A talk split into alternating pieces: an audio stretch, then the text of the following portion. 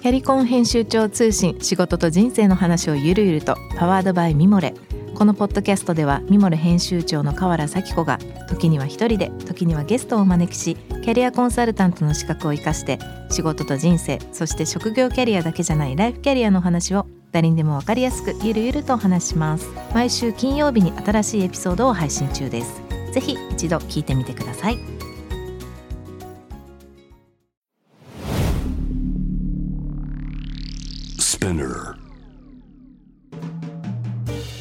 ナビゲーター中道大輔です。Vision to the Future with Forbes Japan このポッドキャストは物事人の魅力を引き出すことで日本のカルチャーの価値を再定義し世界と共有するコミュニティプログラムです。はい本日のストーリーズもニュージーの東田さんと一緒にお届けしたいと思います。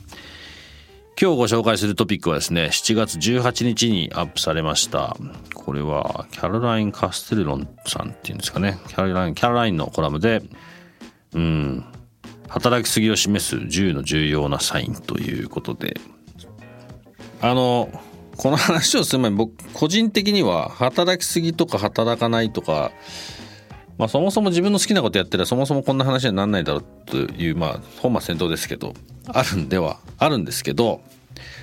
まあ結構今社会問題にもなってますしちょっとアメリカと日本の違い的なこととかも含めてまあ、お聞きできたらいいかなと思ってこのトピックを選んだんですが東田さんその働きすぎを示すサインまあいろいろあるんであれなんですけどどう思われますか？アメリカどうですかね？東田さんの会社は働きすぎですか？働きすぎだと思います。特にあのマネジメントは、うん、はい。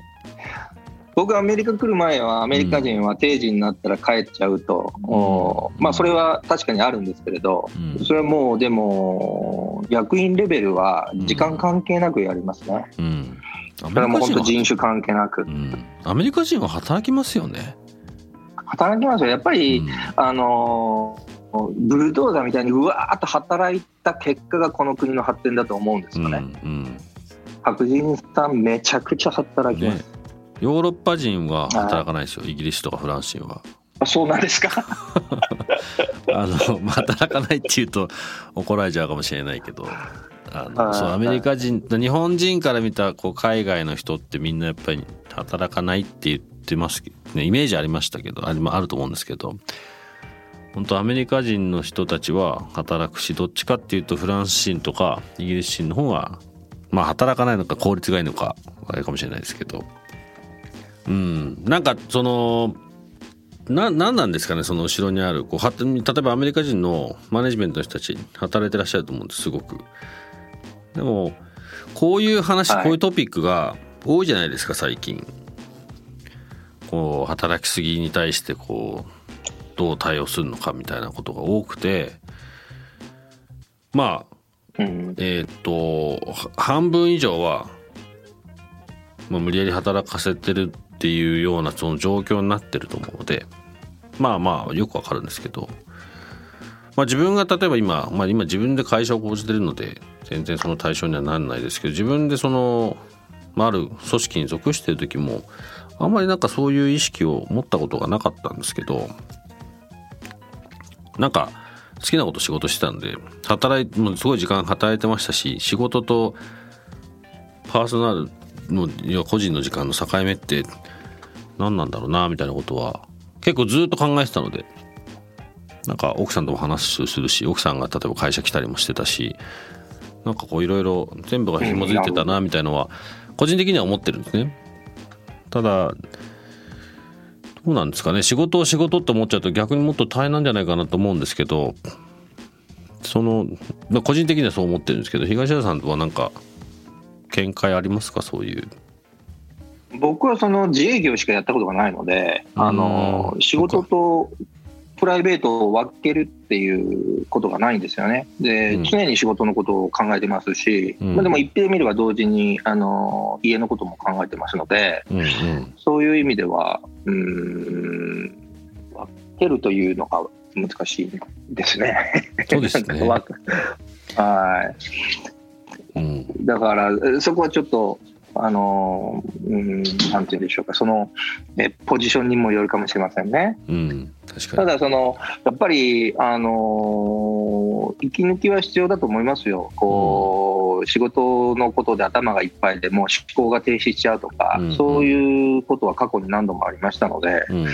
えー、2つあると思いますよ。1つはやっぱり、あの、作業、さばききれないほどの、あの、仕事が目の前にあると。いうのが一つあると思いますし、うん、もう一つはやっぱりその年を重ねるごとに周りの個人の環境も違うじゃないですか、うん、仕事だけしてればよかった20代と結婚した子供が出てきた、うん、あの子供が熱出してる、親がちょっとね年取ってきた。で年を取るとぱりその体の変化でこううつうつっぽくなったりね、うん、そういったこともあると思いますよね。でそれが今度はあの仕事に連携していくと、こういうこともあると思います。ですから、決してその仕事の現場だけが働きすぎみたいで、うん、えー、重く残しかかってるというよりは、うん、えー、まあ、人として、えー、時間、時を過ごすにあたって、周りの環境、守らなきゃいけないものが増えていって、えー、気づいたらちょっと今の自分には重いかもとかね、うん、えー、抱え込みすぎてたとかね、うん、いうようなことだと思うんですよ。でもまあ誰にでもそういうことはあって、うん、えー、まあ、視点を変えると、どうやって変えるかいろいろあると思うんですけれど、えー、そういったことが一番大事かなと思います、ね、いいですね。一人で生きてないんだっていうのは実感してるのでなんか会社でもそうですけどみんな例えばそれこそ子供が熱出したから奥さんケアしなきゃいけないからちょっと今日午前中遅れていくわっていうもうそういう話ができるような環境がもっとあるといいなとは思いますよね。別にそれ悪いことじゃない。それその例えばなくても仕事は誰かができるような状況を作ってあげるとか作っておくとか、まあ、うちの会社もそうですけどみんな金曜日とか最近来ないですからね会社。どっかでやってんでしょう日本はそういうあの日本はそういう圧力があのあるかもしれませんね。うん、あのアメリカの我が社はあのやっぱりファミリー優先なんで、うんうん、え子供のイベントがあったらあの早退するとか会社休むとか、うん、それはまあフォローし合いながら、うん、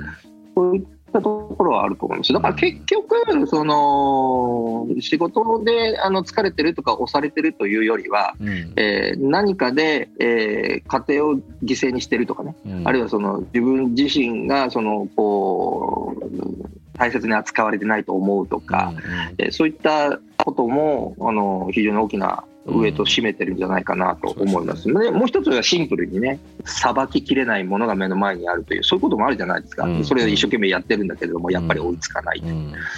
それでもう、ああの思考停止しちゃうっていうこともあると思いますね。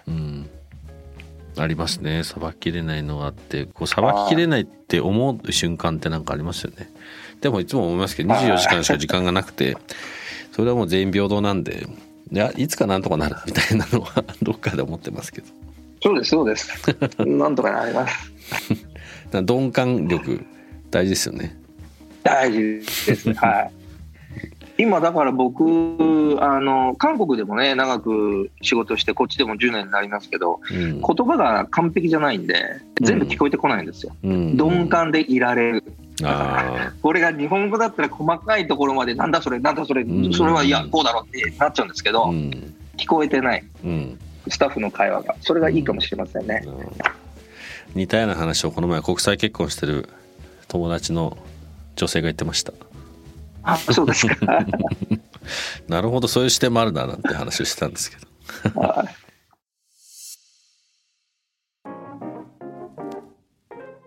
今日ご紹介したトピックは概要欄、リンク貼っております。ぜひそちらからご覧ください。質問感想は番組のツイッターアカウントに BTTF アンダーバーコミュニティにお寄せください。このポッドキャストはスピナーほか Spotify、Apple Podcast、Amazon Music などでお楽しみいただけます。お使いのプラットフォームでフォローしてください。そして毎週月曜日には様々なゲストと共にお送りするゲストトークエピソードが配信されます。こちらもね、詳しくは概要欄載せてます。ぜひチェックしてください。フィジ i o n to the Future Stories。ここまでのお相手は中道大輔でした。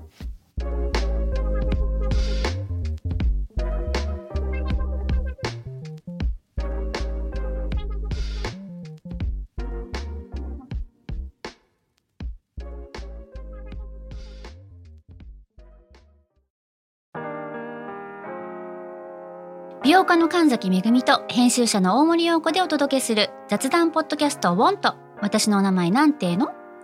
ふと私って誰なんだ？と自分がぐらついてしまうそんなあなたと毎日を楽しくするサバイバル術を一緒に考えていきます。ボントは毎週水曜日朝5時に配信。ぜひお聞きのプラットフォームでフォローしてください